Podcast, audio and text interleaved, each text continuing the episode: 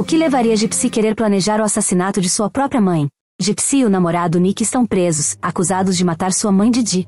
Sua mãe está morta. Ela está morta? Espere, minha Agora mãe. o que eu quero te perguntar, se você tem algo a ver com isso. Não pode ser. Ouça-me, o que aconteceu com sua mãe naquela O noite? que aconteceu? O que você está Você dizendo? sabe o que aconteceu com sua mãe.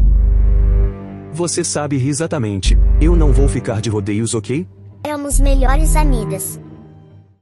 Gypsy Rose sofria de leucemia, asma, esclerose múltiplas. Ela tinha capacidade mental de uma criança de 7 anos. Ela estava em uma cadeira de rodas e ela usava um tubo de alimentação estomacal para poder se alimentar. À noite ela dormia com uma dessas máscaras, aquelas máscaras de dormir que dava oxigênio.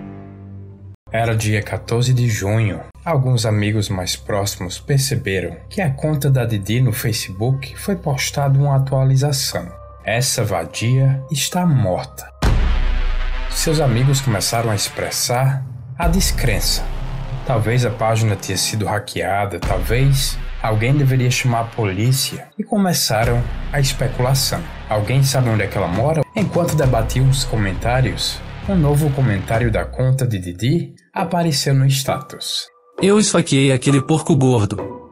E estuprei sua linda filha. Os gritos dela foram muito alto. Uma de suas amigas foi a primeira a reagir. Quem seria capaz de machucar uma criança tão maravilhosa e uma mãe tão dedicada, paciente, que só queria ajudar os outros? Quando a polícia entrou na casa, o corpo de Didi estava no quarto. Ela tinha sido esfaqueada e estava morta já havia dias. Mas não havia sinal da Gypsy. Todos temiam o pior. Em 2010, a Gypsy começou a usar o computador quando a mãe ia dormir. E foi quando ela conheceu Nicholas. O Nicholas tinha a mesma idade.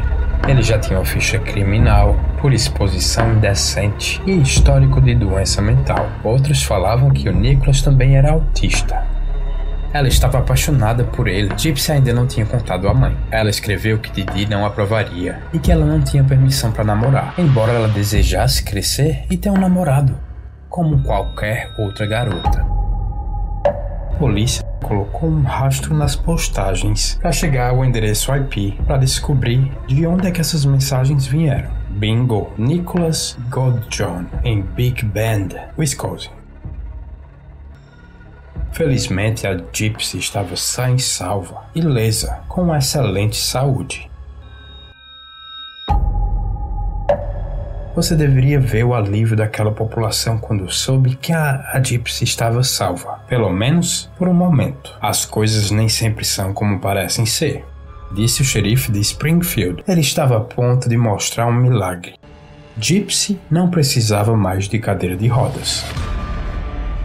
Pra falar a verdade, ela nunca precisou. Ela podia andar muito bem. Não existia nada de errado com os músculos. E ela não tinha nenhum tanque de oxigênio ou nenhuma medicação com ela. Seu cabelo era curto e espetado, mas ela não era careca. Sua cabeça era simplesmente raspada toda a sua vida para fazer parecer doente. Ela era bem falada, mas ainda estava meio abalada com os acontecimentos. Aquela criança ingênua e deficiente que existia há muito tempo nos olhos dos outros não estava lá em lugar nenhum. Foi tudo uma fraude, ela disse à polícia. Tudo isso, cada pedacinho. As pessoas choravam, uma pura descrença. Quando o caso vai sendo investigado, mais coisas vão aparecendo. É cada reviravolta que você não faz ideia. As pessoas chocadas. Eu não sei nada sobre essa pessoa. Eu não estou acreditando. Como eu pude ser tão estúpida?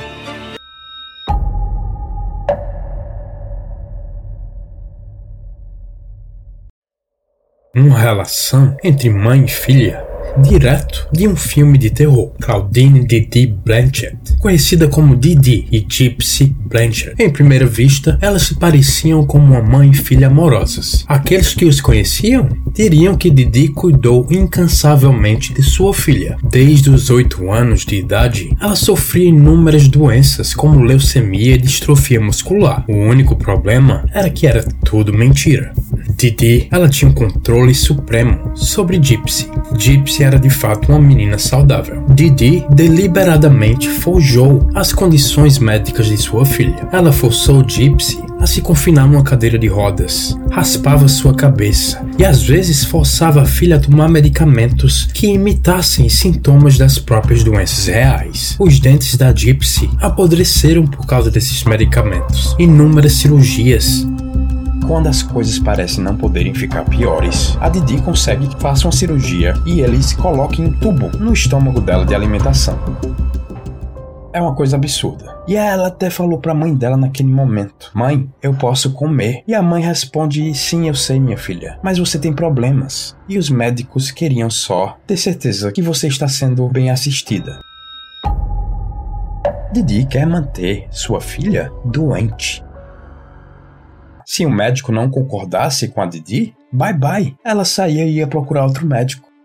Você abriu o gabinete onde os remédios estão? Parece a farmácia dos pobres, de tanto remédio que tinha. Era Tilenol, Tilenol 3, codeína, Vicodin. Ele estava em fileiras. E a Gypsy nunca questionou, com todo o coração ela amava sua mãe. E crianças acreditam no que os pais dizem. E por que sua mãe ia mentir para sua filha? E nesse caminho, o pai da Gypsy sempre mantido no escuro. Toda vez que ele ligava, ela sempre estava dormindo, ou ela estava no hospital, ou ela não estava se sentindo bem, ou ela não podia ter visitas sem supervisão.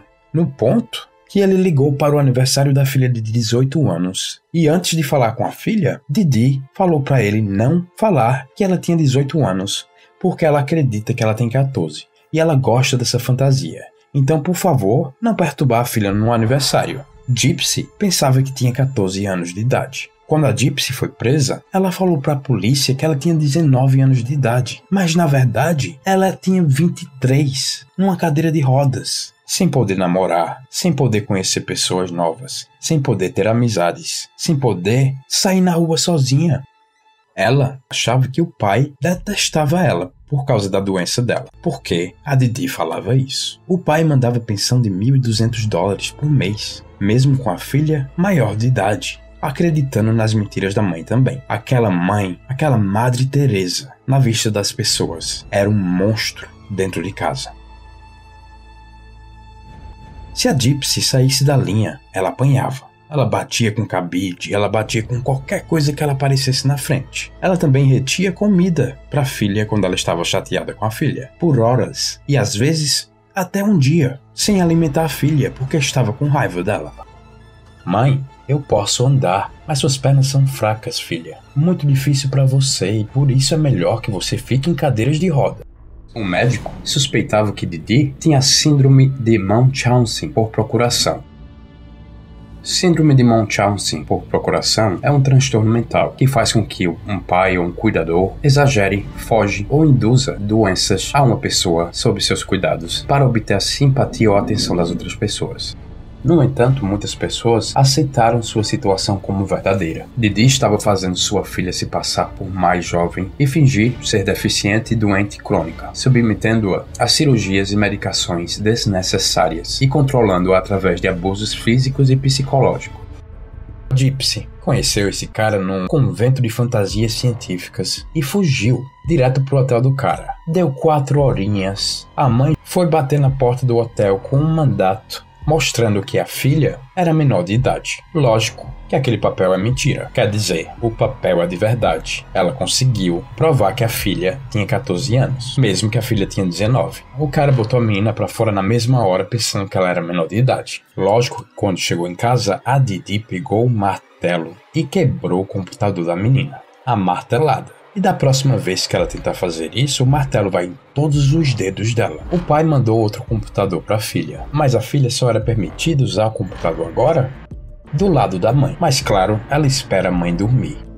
Ela entra nesse site e conhece o Nicholas. E aí você sabe o que acontece. Eles fizeram uma tentativa de se conhecerem dois anos depois que eles começaram a conversar no cinema. A mãe reprovou, não gostou do menino e proibiu ela de ter qualquer contato com ele. Isso não impediu dela continuar conversando com ele pela internet. E foi aí que eles começaram a planejar a morte da mãe. Numa tentativa de fuga, a Didi falou para a filha que ela tinha papeladas com a polícia, alegando que a Gypsy era mentalmente incompetente. Se ela tentasse ir à polícia pedir ajuda, ninguém ia acreditar nela.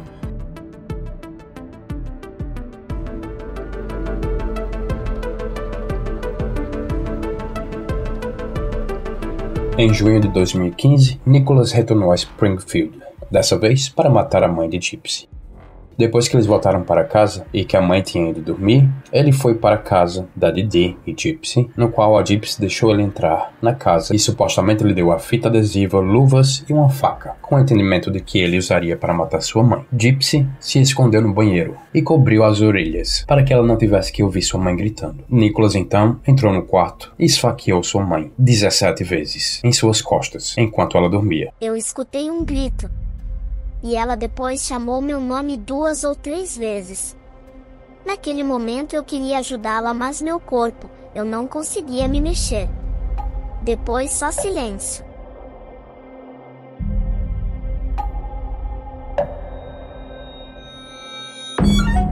Depois, os dois transaram no quarto da Gypsy e levaram 4 mil dólares em dinheiro que Didi estava mantendo na sua casa. Eles fugiram para um motel nos arredores de Springfield, onde ficaram por alguns dias, enquanto planejavam seu próximo passo. Durante esse tempo, eles foram vistos em câmeras de segurança em várias lojas locais. Gypsy disse naquele momento que acreditavam que os dois tinham conseguido se safar um crime.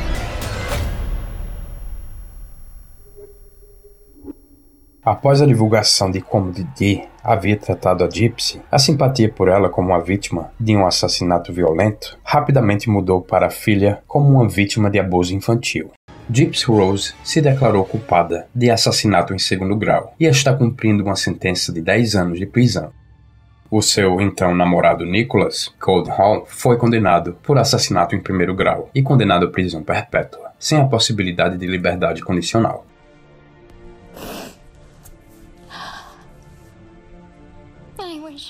Wish I wouldn't have done any of that. It's hard to see pictures. Sinto que estou mais livre agora na prisão do que quando vivia com minha mãe. Porque agora posso viver como uma mulher normal. De acordo com sua família, Gypsy também exibe, às vezes, os mesmos comportamentos sociopatas manipuladores que a sua mãe, que foi durante grande parte da sua vida seu único modelo. Ela está psicologicamente realmente comprometida.